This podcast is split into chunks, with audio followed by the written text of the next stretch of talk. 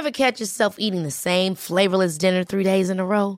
Dreaming of something better? Well, HelloFresh is your guilt-free dream come true, baby. It's me, Kiki Palmer. Let's wake up those taste buds with hot, juicy pecan-crusted chicken or garlic butter shrimp scampi. Mm. Hello Fresh. Stop dreaming of all the delicious possibilities and dig in at HelloFresh.com. Let's get this dinner party started.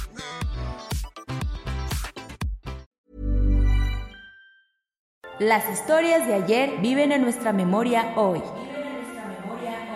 Desde Durango al noroeste de México, Cofre de Leyendas en voz de Lulú Murillo.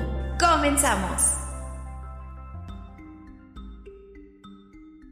Un hombre maduro y de carácter fuerte era don Ignacio Montemayor, grande de cuerpo y un bozarrón que imponía cada que ordenaba algo.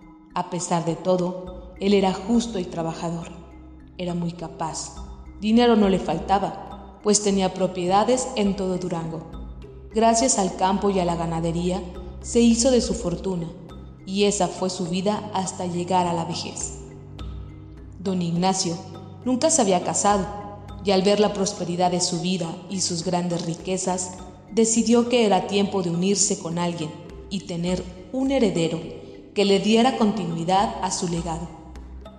Sus deseos se hicieron realidad al conocer a la hija de unos jornaleros que trabajaban para él. Estos tuvieron un accidente mortal dejando a la joven huérfana. Don Ignacio vio con mucho pesar la muerte de sus peones, y debido a que la joven quedó sola, decidió que se haría cargo de ella, que era 25 años menor que él. Con el paso de los días, don Ignacio se fue enamorando de la joven, poseedora de una belleza inigualable, a pesar de ser una muchacha humilde, tenía porte, de piel morena, con un cuerpo bien formado y el rostro con rasgos finos. La joven al saber que don Ignacio estaba enamorado de ella, aprovechó su momento y se dejó enamorar de la única manera que el viejo sabía hacerlo, con dinero y regalos. En una noche sellaron el acuerdo en el jacal de aquella joven, donde el hombre sació sus ímpetus y le prometió matrimonio. Tiempo después, se casaron en Durango y el hombre se la llevó a vivir a una casa que tenía ubicada en Tuitán, lugar donde había crecido. Al llegar, don Ignacio se dio a la tarea de tener un heredero lo antes posible. Al cabo de dos años, sus intentos fueron infructuosos y la decepción entró a la vida de ambos, pues a pesar de todo, no lograban tener un hijo. La joven temía que al no darle un hijo, don Ignacio la abandonaría por una mujer fértil, pero a pesar de ello, el hombre se desvivía por ella y le cumplía todos sus caprichos. Al pasar el tiempo, la joven que era una humilde campesina se había convertido en una bella dama y por lo cual se empezó a juntar con otras mujeres que vivían en el pueblo, esposas de hombres muy adinerados que nunca las atendían por trabajar duro en sus tierras y ranchos. De algún modo, estas señoras ejercían un control muy peculiar con sus maridos, los cuales siempre estaban a la orden de sus mujeres y cumplían cualquier capricho que ellas desearan. La mujer de Ignacio quería ese mismo control, quería doblegarlo y que hiciera lo que ella quisiera. Con el tiempo se hizo de una gran amistad con aquellas mujeres, a tal grado de desentenderse de sus obligaciones como esposa. Inclusive, se especulaba que la mujer dejó de asistir a misa los domingos, ya era señalada por la gente del pueblo ya que sus actitudes habían cambiado para mal. Llegaba hasta la madrugada a su casa y se rumoraba que tenía un amante. Rumor que llegó a oídos de don Ignacio, quien era un hombre muy celoso, pero aún así decidió enfrentar a su mujer sobre los dichos de la gente, y ésta alegaba que veía a sus amigas por diversos motivos. Sin embargo, don Ignacio no era un hombre confiado y pensó un plan para espiar a su amada esposa. Durante esa semana, su mujer estuvo con él todo el tiempo hasta que llegó el viernes. Todas las noches de esa semana cenaban juntos, pero ese día dejó instrucciones con los criados que servirían la cena temprano, ya que por la noche saldría.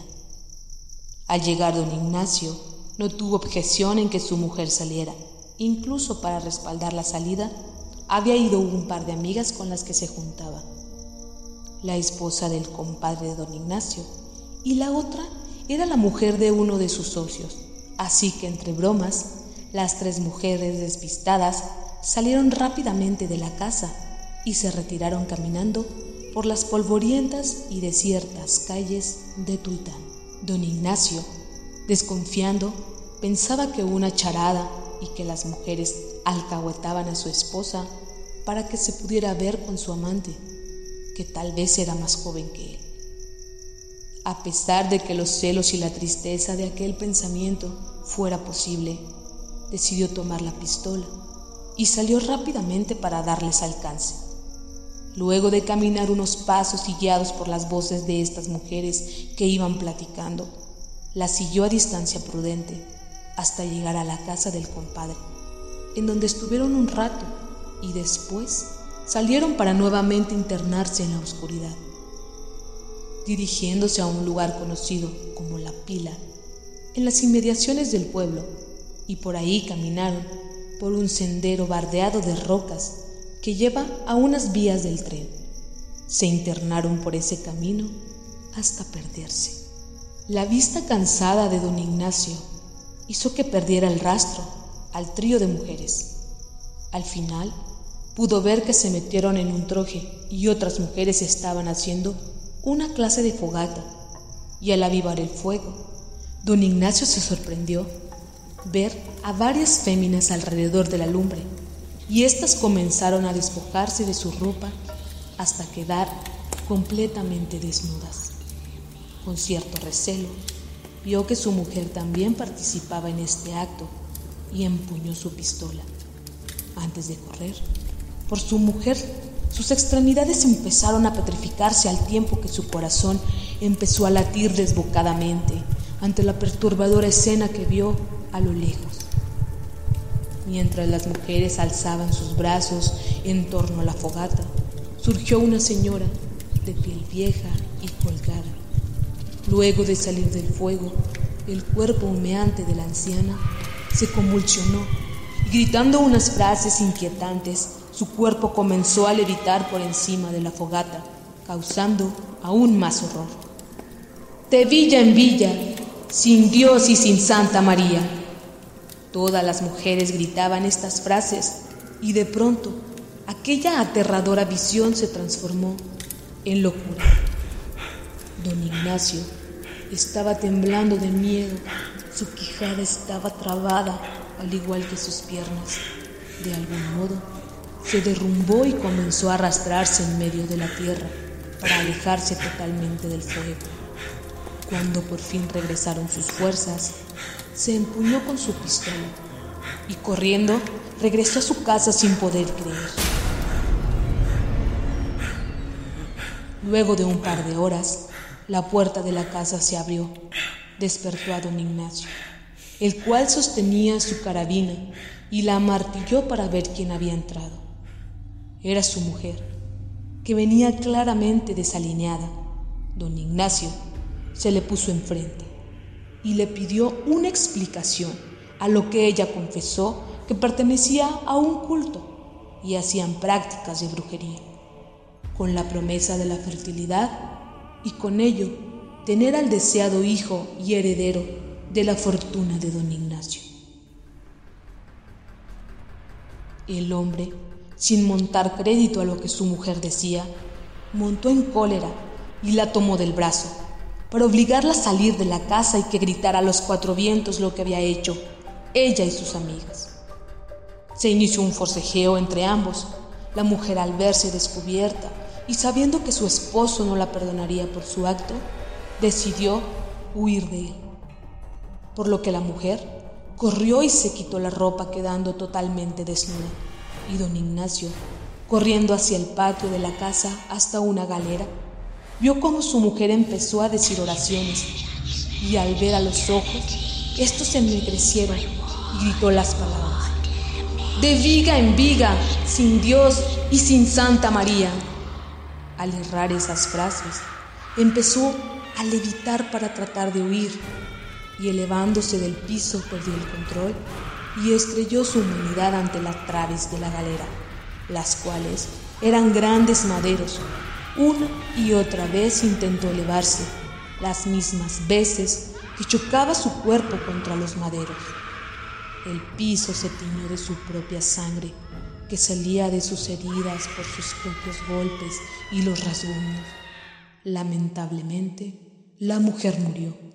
Instantáneamente, al fracturarse el cuello, don Ignacio le lloró a su mujer y un sentimiento de venganza se apoderó de él y salió de su casa armado a buscar a las demás brujas.